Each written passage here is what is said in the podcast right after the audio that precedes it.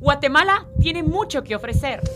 Vive es un espacio donde redescubriremos cada rincón de nuestro país.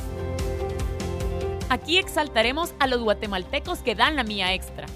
Todos aquellos que hacen del ordinario algo extraordinario. Porque hay más cosas que nos unen de las que nos separan. Juntos sumaremos en pro de Guatemala. Bienvenido a Vive por República. Cultiva tu mente es tu mayor activo. Yo soy Lourdes Figueroa y estamos en un programa más de podcast de República.vive. Hoy tengo el privilegio de contar con una amiga, pero sobre todo un gran ser humano. Ella es Cristina Mazanet, originaria de Ciudad de Guatemala, con 41 años, y nos viene a hablar de un tema que a todos nos interesa, la inclusión y emprendimientos sociales. Un gusto que estés aquí. Gracias, Luli. Un gusto estar aquí contigo y con todos tus oyentes. Bueno, eh, el tiempo va a ser muy poco para tocar todos los temas que quisiéramos, pero como pudimos ver, te tuvimos de invitada en el webinar donde pudimos aprender que existen tres diferencias en el síndrome de Down. ¿Tú me las podrías resumir? Sí, eh, bueno, realmente no son diferencias ni clases, es uno de los mitos, pero sí tres em, tipos, por decirlo de alguna manera. Una es la trisomía 21 regular. Eh, realmente para hacerte una introducción breve, eh, te digo que todos los seres humanos tenemos 42 cromosomas y en el cromosoma 20, que van en pares. Y en el caso del síndrome Down, en el cromosoma 21 hay uno extra, por eso se llama, se llama trisomía 21. la trisomía 21 regular es esta Existe también em, el mosaicismo, que es cuando no pasa desde la concepción, sino en algún punto de la gestación. Y también existe una trisomía em, que la tienen un 1%, 2%, que es cuando alguno de los papás tiene como un pedacito extra del cromosoma. Pero para efectos regulares, la trisomía 21 es, es lo mismo, es todos, ¿verdad? Las mismas características, etcétera, ¿verdad? Para todos los que quieran conocer a profundidad el tema, tenemos un webinar de aproximadamente 40 minutos, no se lo pueden perder. Este lo van a encontrar en Vimeo y ingresan a él eh, siguiéndonos en Instagram en república.vive, se van al link in bio y ahí buscan Cristina Mazanet, el tema de inclusión. Bueno, y ahora queremos conocer a Cristina Mazanet como ser humano. Cristina, ¿estudiaste Relaciones Internacionales? Sí, estudié Relaciones Internacionales. Bueno, de hecho, estudié un poco de Derecho antes que eso. Después de Relaciones Internacionales, que me encantó la carrera. Realmente a mí siempre me ha gustado relacionarme con la gente, me gusta esa eh, conectar, eh, me interacción? esa interacción me gusta. Tú estudiaste lo mismo, o sea que también eh, y eso siento que te da un, camino amplio para hacer varias cosas que te interesan. Realmente nunca pensé en ese momento que iba a terminar eh, dedicándome a esto, pero indudablemente pues fortaleció esa parte, ¿verdad? Como tú lo mencionas, el espectro es bastante amplio cuando se estudian relaciones internacionales, valga decirlo el nombre, pero tú nunca te imaginaste que tu vida te iba a llevar a donde estamos hoy en día. A ver, luego de haber estudiado eso, el día de hoy, hoy por hoy, tú te dedicas en la sociedad. Yo diría que eres casi la pionera en Guatemala o la persona que colaboró muchísimo en la última década a la inclusión. Pero esto se da desde que tú estabas en la universidad. ¿Cómo pasa? ¿Cómo fue el camino que te llevó hasta aquí? Pues realmente te voy a decir que he sido muy afortunada con tener em, la inclusión de cerca en muchos ámbitos de mi vida desde siempre. Em, siempre he hecho mucho trabajo de voluntariado o igual incluso de chiquita, eh, el otro día platicaba con una amiga que, que me, me, di cuenta que desde ahí, desde que era pequeña, la inclusión era, formaba parte de mi familia, porque mis papás tenían unos amigos cercanos que tenían una hija con discapacidad con la que nosotros jugábamos, o sea, yo crecí con eso de una manera muy normal. Y lo miraba súper natural. Súper natural. Eh, mi papá, de hecho, era una persona con un gran corazón, no solo en el área de discapacidad, sino que tuvo muchos amigos eh, diferentes, de diferente eh, género, de diferente, mm, bueno, de muchas, de muchas maneras. Entonces yo en mi casa vi la inclusión, no solo con discapacidad, como te digo, sino en muchos ámbitos y creo que esto me, obviamente fue un contexto que me hizo pues crecer buscando esa equidad, porque no hasta que salí de eso me di cuenta que tal vez esto no era una regla en todas las familias o que no era así en todos los lugares.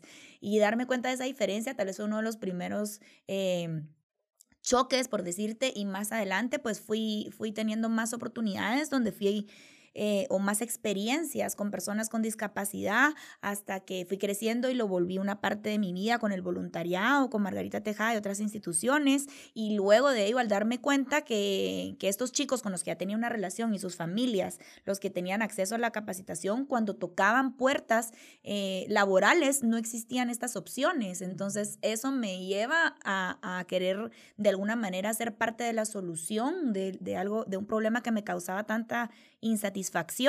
Y es así como llego a, a formar Café Consciente. ¿verdad? Que es un restaurante justamente que da capacitación, formación y empleo a chicos con necesidades especiales. Como bien lo he mencionado desde el primer programa que tuvimos en Vive, todos tenemos diferentes virtudes, todos fuimos creados con diferentes capacidades. El secreto de la vida está en saberlos implementar en nuestra vida con el propósito. En lo personal, eh, lo poco, lo poco y lo mucho que te conozco, eres una persona eh, más sensible a percibir muchísimas cosas de la gente. Y creo que esto hace que tú te llegues a involucrar más con este sector de la población, porque al final nosotros lo vemos como un, un pequeño porcentaje, pero en realidad no es un pequeño porcentaje. Nosotros no los incluimos, por eso es que no los solemos ver en restaurantes. Ahora ya se ha dado una apertura mayor, pero anteriormente no les dábamos, como tú bien mencionabas, no habían puestos de trabajo para ellos.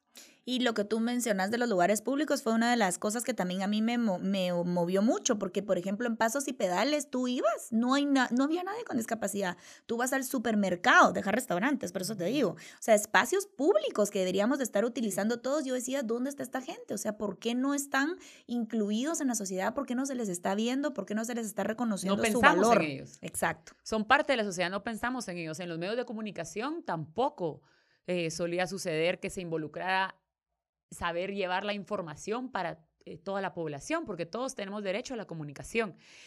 Entonces, bueno, tu hermano después llega a tener a una persona Sí, luego en mi familia em, tenemos la dicha de la suerte que después eh, nace esta persona maravillosa que se llama Ignacio, mi sobrino Ignacio, que ya tiene 15 años, o sea, ya fue hace mucho tiempo.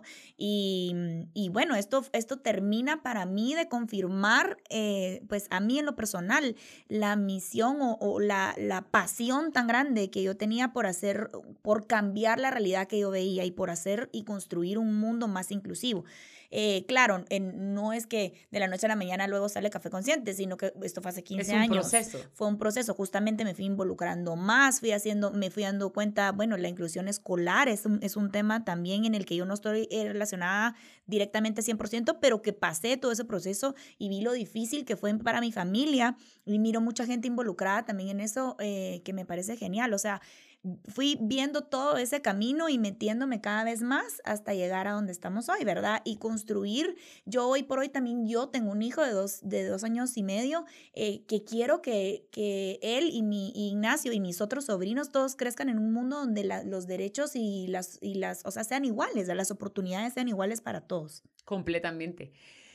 Bueno, es que cuando hablamos de inclusión, como tú bien lo mencionas, es en todos los aspectos de la vida, porque desde que nace, cómo lo toma la familia, cómo lo toman todos internamente, ¿verdad? La noticia de que va a venir un niño, que luego vamos a hablar de una manera espectacular cómo Cristina creó una palabra, porque sí tengo que decir que ella la creó. Eso lo vamos a tocar más a profundidad, pero todas esas personas, la inclusión viene desde el momento que nos enteramos que a la familia va a venir un niño con discapacidad. Pero si no lo vemos como discapacidad, sino que como ¿cómo te podría decir? Ellos vienen con otras virtudes. Ellos vienen con otras capacidades.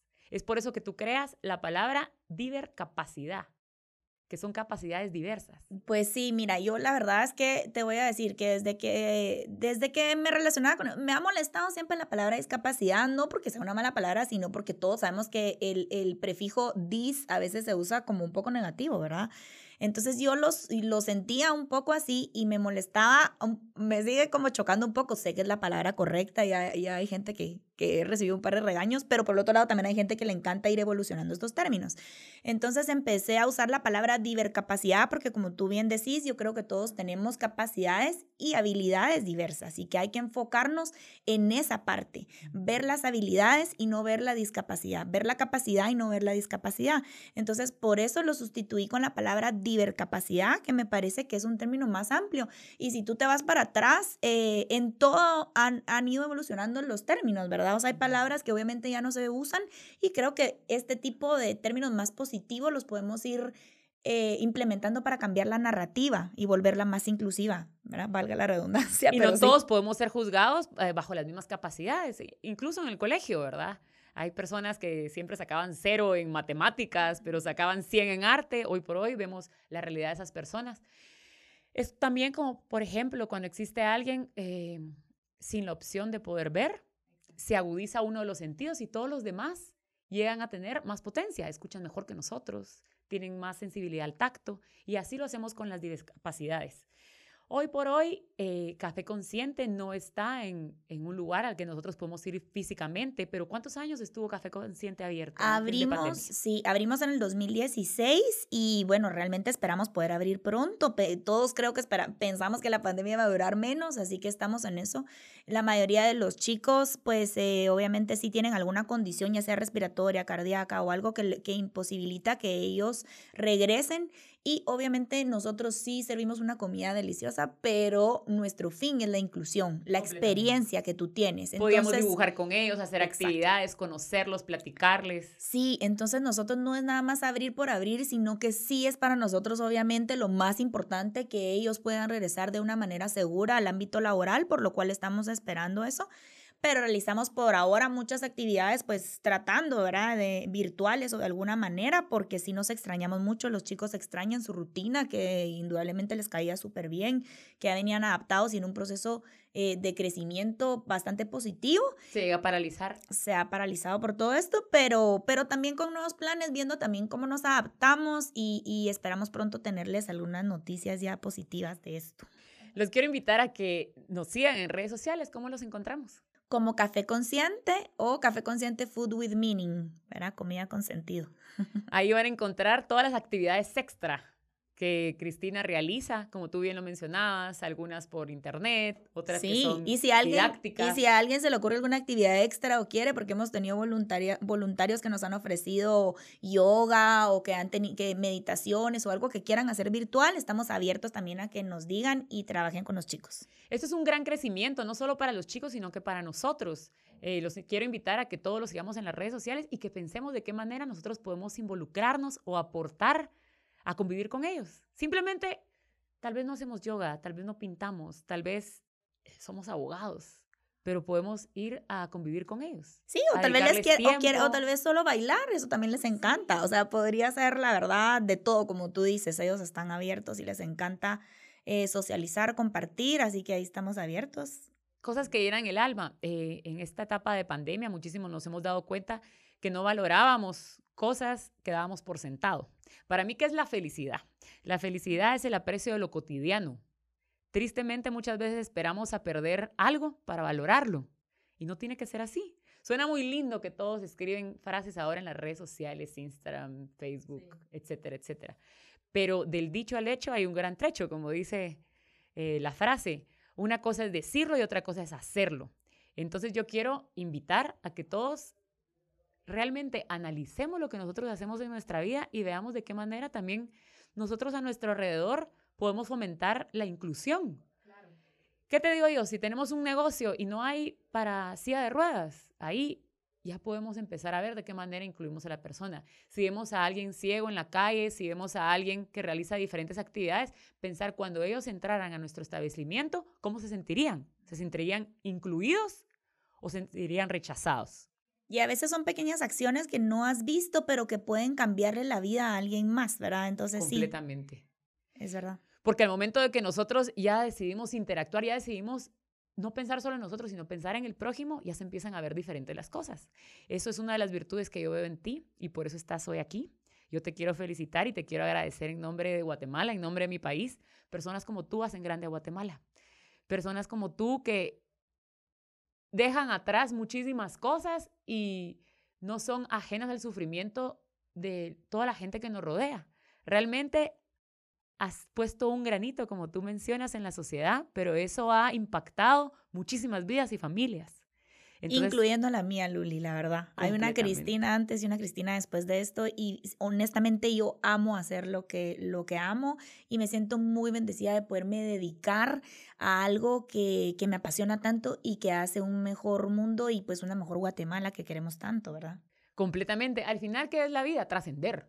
Y damos por sentado quiero que sepas que tu trabajo va a trascender, o sea, ya de por sí está haciendo un gran cambio en la sociedad. Hemos visto que hay más personas que se involucran, eh, el mercadito que tuvieron, que también lo estuvimos hablando en República.